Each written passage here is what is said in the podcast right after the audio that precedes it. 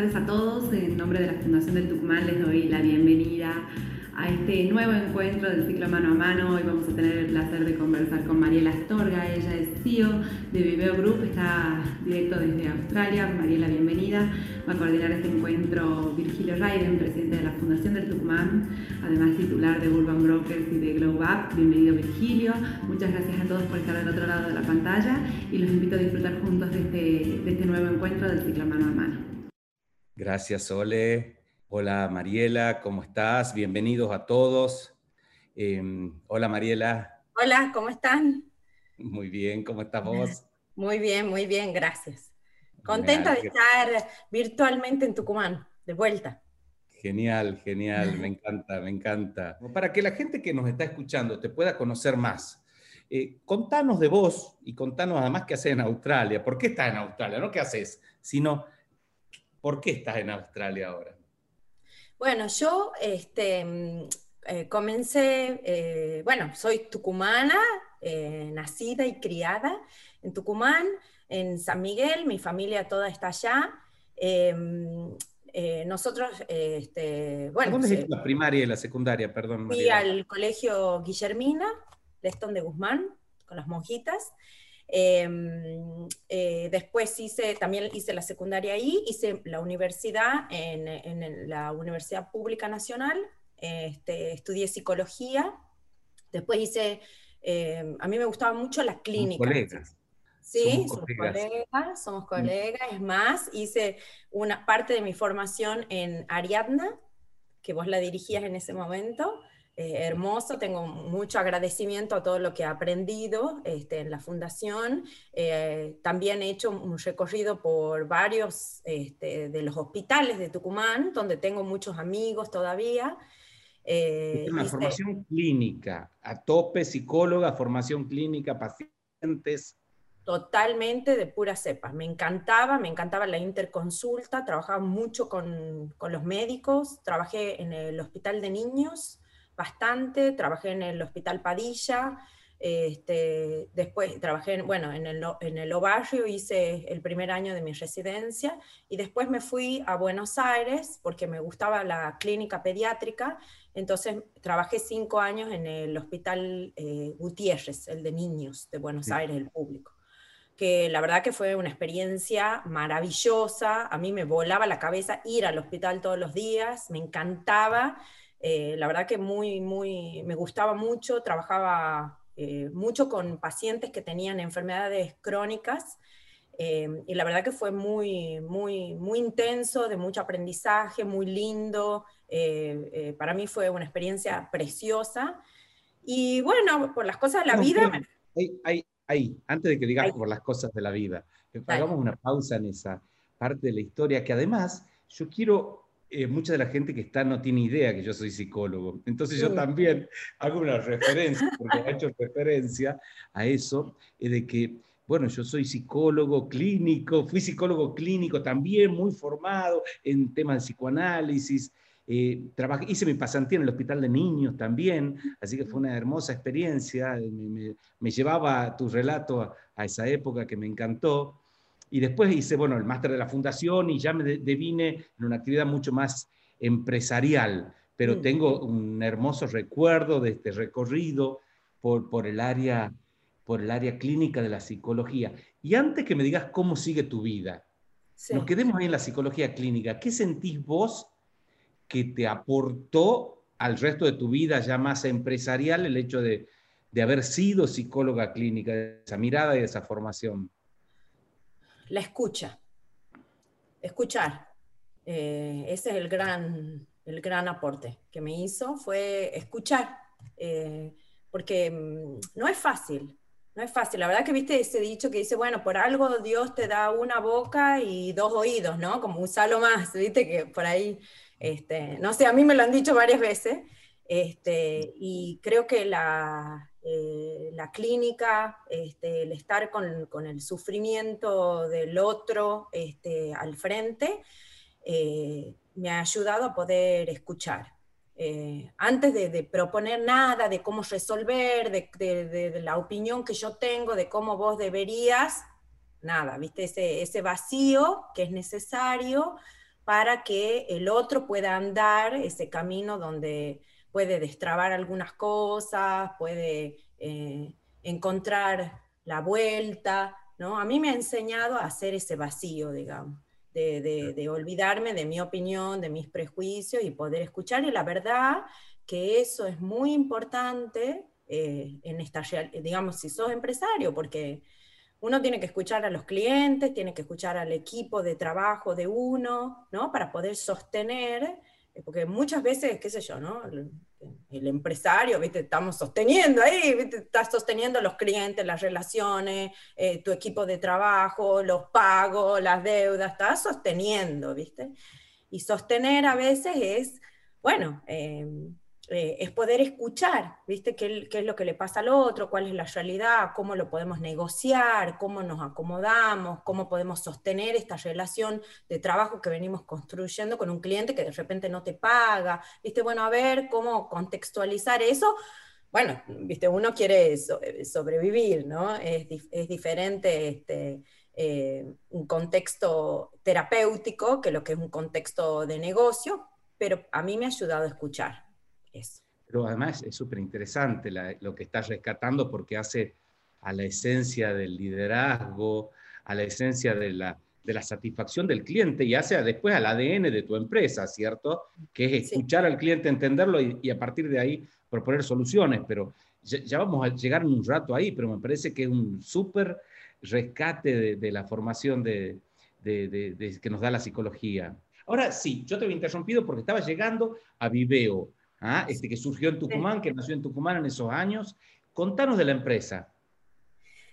Bueno, yo empecé como traductora en la empresa, un lugar chiquitito, porque este, mi marido se aburrió rápidamente porque él estaba trabajando como a distancia, qué sé yo, y me dijo, mira, acá, ¿no? Y eso lo dice CRI, em, acá la gente le pone mucho, le pone mucho las pilas, como dicen ustedes, a las cosas, veamos de hacer algo diferente. Y lo que, lo que a él le parecía era que podíamos brindar una solución para gente que tenía ideas, pero que le faltaba el diseñador, le faltaba el que le haga la conexión con la parte electrónica, le faltaba bueno, entonces empezamos con un proyecto, después la demanda fue creciendo más en relación a sistemas informáticos, a diseñar sistemas que a la gente le ayude a organizar sus negocios, que le ayude a, eh, viste, para mí los sistemas son como la memoria de la empresa. Una empresa que no tiene un sistema,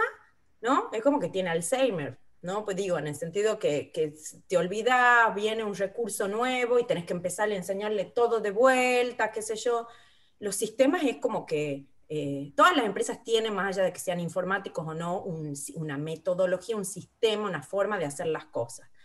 Entonces, bueno, nosotros empezamos a trabajar con ciertos clientes que querían como organizar cómo hacer ciertas cosas, cómo vender ciertos productos, cómo publicitar mejor lo que ellos tenían para ofrecer, ¿no? Eh, cómo organizar este, las formas de, producción que tenían.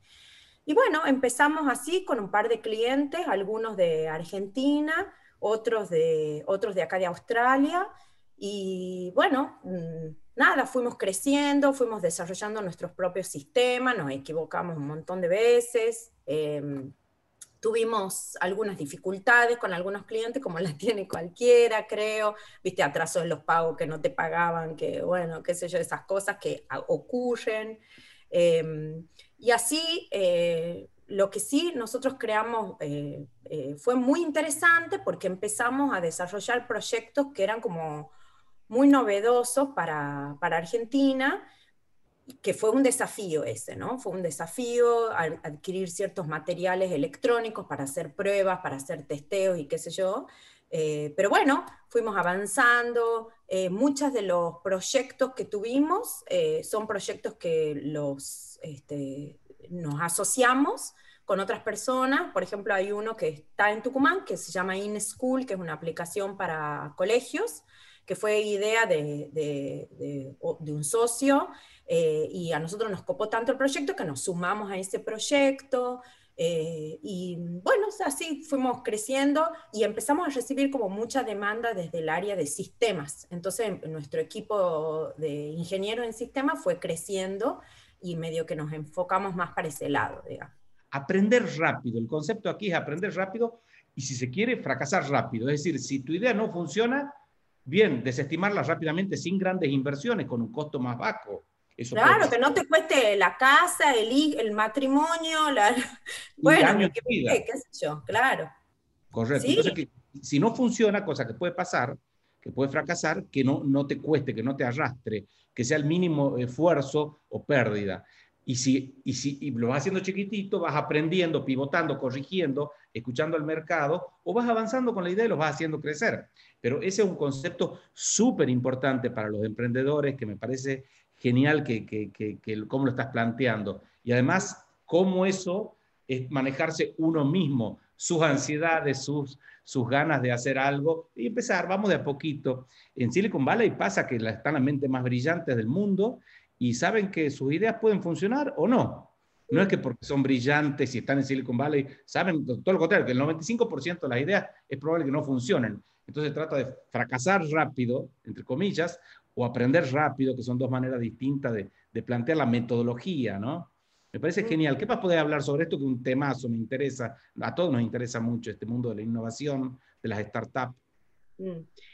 Yo creo que después, em, eh, en esto de, de, descubrir, digamos, eh, es, en el trabajo de la idea donde uno puede ir este, mm, dándole forma, me parece, ¿no? Porque a veces uno viene con una idea, bueno, mira, yo quiero hacer, por ejemplo, ¿no? lo que yo conozco, esta app y quiero que sea así, qué sé yo, y vos decís, bueno, pero a ver, ¿cómo hacemos para comercializar esto? ¿Cómo hace? Porque si le agrega valor al otro, sirve. Si no le agrega valor al otro, aunque sea divina y vos creas que es una idea excelente, no funciona. Entonces, ¿cómo hacemos para que esto sea útil? Me parece que a veces hay que empezar poniendo para poder sacar algo. Eso implica paciencia, porque también a veces, ¿qué es lo que, qué es lo que nos ha pasado? Que es como, bueno, pero yo quiero hacer plata con esto, entonces, bueno, a ver, ¿cuándo empezamos a generar dinero? Bueno, para, pero primero hay que poner, hay que dar algo, que hay que dar algo que sea de valor para el otro, y ahí el otro me decía, ah, sí, dale, te pago por esto porque me ayuda, me soluciona, me evita, ¿no? Como que me agrega valor. Este, entonces, en eso eh, me parece que está bueno poder pensar eh, em, poder mirar lo que está haciendo, digamos, la competencia, ¿no? Eh, conocer el ecosistema, pero también entender que a veces uno tiene que empezar dando para, para recibir. Esto no lo digo desde, desde el lado, eh, que no, no, quiero que se entienda como algo de, del lado cristiano o algo así, de, no, no, no, sino que te lo cuento con un ejemplo. Eh, nosotros tenemos una, esta aplicación que yo te contaba, este, In School. Bueno, nosotros hemos visto que justo lo hemos empezado a lanzar a finales del 2019 en este año. Y en este año todas las escuelas están cerradas. Entonces, ¿qué hacemos con la aplicación? ¿Viste? Porque están las escuelas cerradas. Entonces, nosotros lo que hemos pensado es, bueno, demos el módulo de comunicación de forma gratuita, porque ya lo tenemos hecho, porque nos sirve, porque a la escuela le va a servir, a los colegios les va a servir tener una comunicación oficial. Muchos nos decían, no, bueno, pero usan los grupos de WhatsApp. Bueno, no importa, nosotros lo usamos como un canal oficial de la escuela y eso puede generar, digamos, puede ser útil. Eh, y bueno, lo demos de forma gratuita.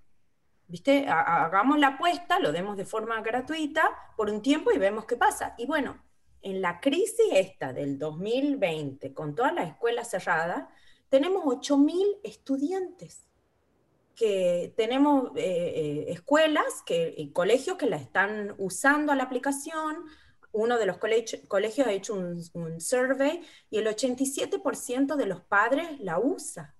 Entonces vos decís, bueno, qué sé yo, no, bueno, todavía es gratuita, ¿viste? O sea que la pueden usar si quieren. Es gratuita, pero bueno, es sostener eso para apostar, para generar valor, para que el otro vea que, le gusta, que vos, que vos tenés algo para darle, y ahí después, bueno, obviamente que no va a ser gratuita siempre, será gratuito ese módulo y el otro no, ¿no? Pero bueno, porque a veces hay que tener como paciencia para ver las ganancias, eso también es importante, ¿no? Muy eh, importante lo que, estás, lo que estás planteando. Estás planteando dos cosas. Y déjame, permitirme que yo recapitule, porque me parece tan importante los temas que estás planteando que los quiero recapitular. Uno es dar, invertir, eh, dar valor, eh, dar y no necesaria, porque lo, un producto nuevo, una startup, una empresa, un cualquier negocio, tiene que estar fundamentado en el otro, en el cliente. Yo tengo que hacer algo para cambiar la vida del cliente.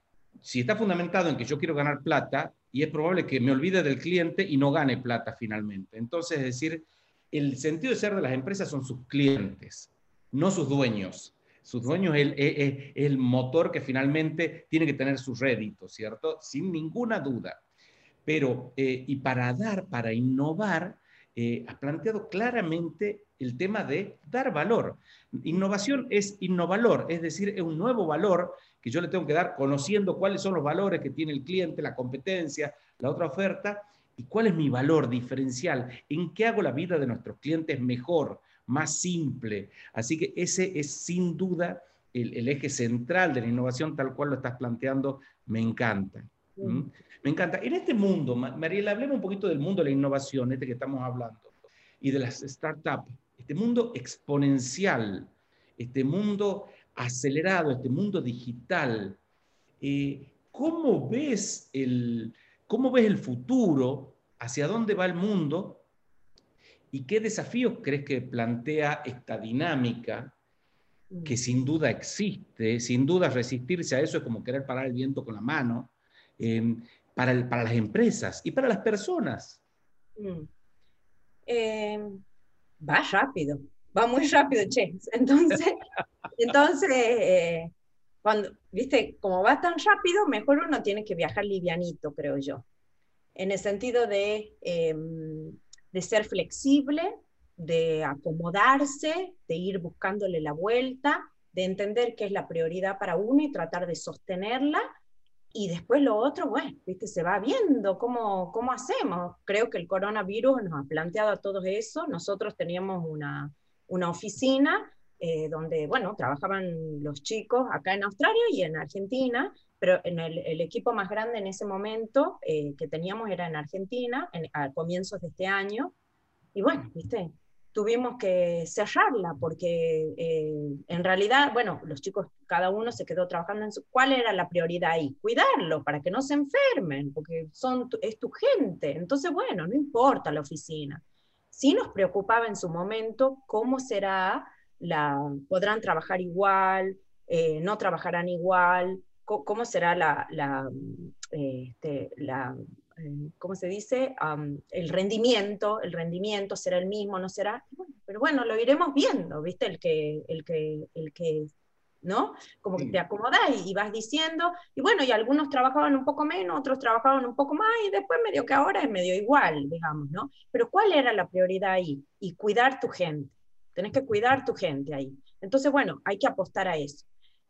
Yo sí creo, sí veo a futuro que eh, esta es una tendencia que vino para quedarse. Creo que el trabajo remoto va a ser algo que, y, las interacciones online se han acrecentado mucho y va a ser algo que este, se potenció. Hay un, hay un análisis hecho, no me acuerdo por quién, pero eh, creo, que una, creo que en Harvard University que dice que para el 2000, eh, en los próximos cinco años se esperan más de 20 billones de metros cuadrados a nivel mundial que se van a cerrar o sea, oficinas que dejarán de existir. Bueno, habrá que reinventarse qué hacemos con esos espacios, habrá que reinventarse para trabajar de otra forma. Sí creo que eso pone el acento, por ejemplo, ¿no? Trabajando a la distancia, que es lo que nosotros hemos notado. Bueno, la productividad no es el punto acá, porque mm, el que, el que siempre trabajó bien sigue trabajando bien y el que, viste, medio chanto, se tarda más, tarda más, digamos, ¿no?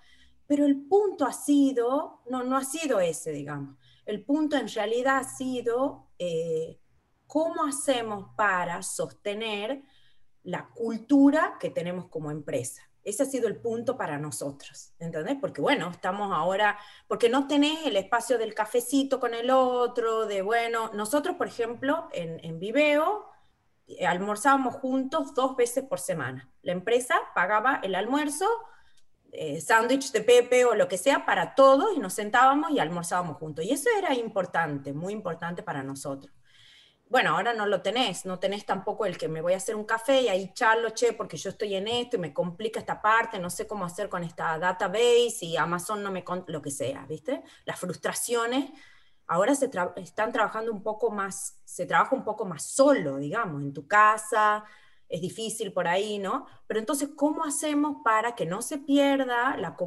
la la, comunicación, para que no se pierda el sostén de un, de un miembro del equipo al otro, ¿no? Entonces, la apuesta para nosotros ha sido más en relación a cómo sostener una cultura de una comunicación fluida, de la honestidad, en el sentido de decir, che, esto no lo entiendo, hace tres días que estoy, no me sale, no pasa nada, ¿viste? Vení, dale, mm, a ver, lo hacemos así, lo hacemos, ¿no? ¿Cómo, cómo fomentar eso? Ese es un gran desafío, me parece, ahora para las empresas que tienen gente trabajando a nivel remoto.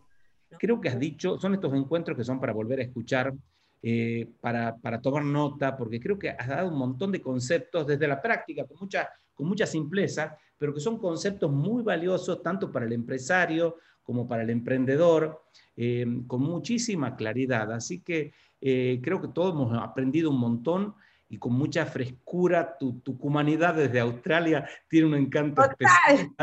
Total, total. Así, que yo estoy encantado con este encuentro, Mariela. Te quiero pedir que des un mensaje final a todos los que nos han estado acompañando y escuchando antes de que cerremos el, encuentro. Eh, bueno, antes de dar el mensaje final, eh, quiero agradecerte porque la verdad que para mí ha sido una hermosa sorpresa participar. Eh, con vos la cosa se hace muy fácil. Es como que la verdad que tenés la capacidad de, sacar lo, mejor de cada uno en este mano a mano. Eh, así que gracias, gracias porque... Mi training de psicólogo también. Sí, sí, debe ser, debe ser, debe ser. Eh, no, gracias porque, viste, es una ida y vuelta. Yo, yo de este encuentro me llevo un montón, porque también me he estado escuchando, entonces es como que, viste, ¿no? Uno va pensando ciertas cosas. Y mm, eh, como, como final, eh, yo creo que lo que diría sería, a ver, para ser bien multicultural, vamos, A, vamos a ser bien multicultural, voy a agarrar la frase de Diego Torres, esa que dice eh, eh, de la canción Saber que se puede, querer que se pueda. Bueno, hay una frase, es linda la canción, Diego Torres canchero, bonito, pero hay una frase que me gusta que dice, tentar al futuro con el corazón. ¿Sí? Esa es la pasión latina, eso lo tenemos.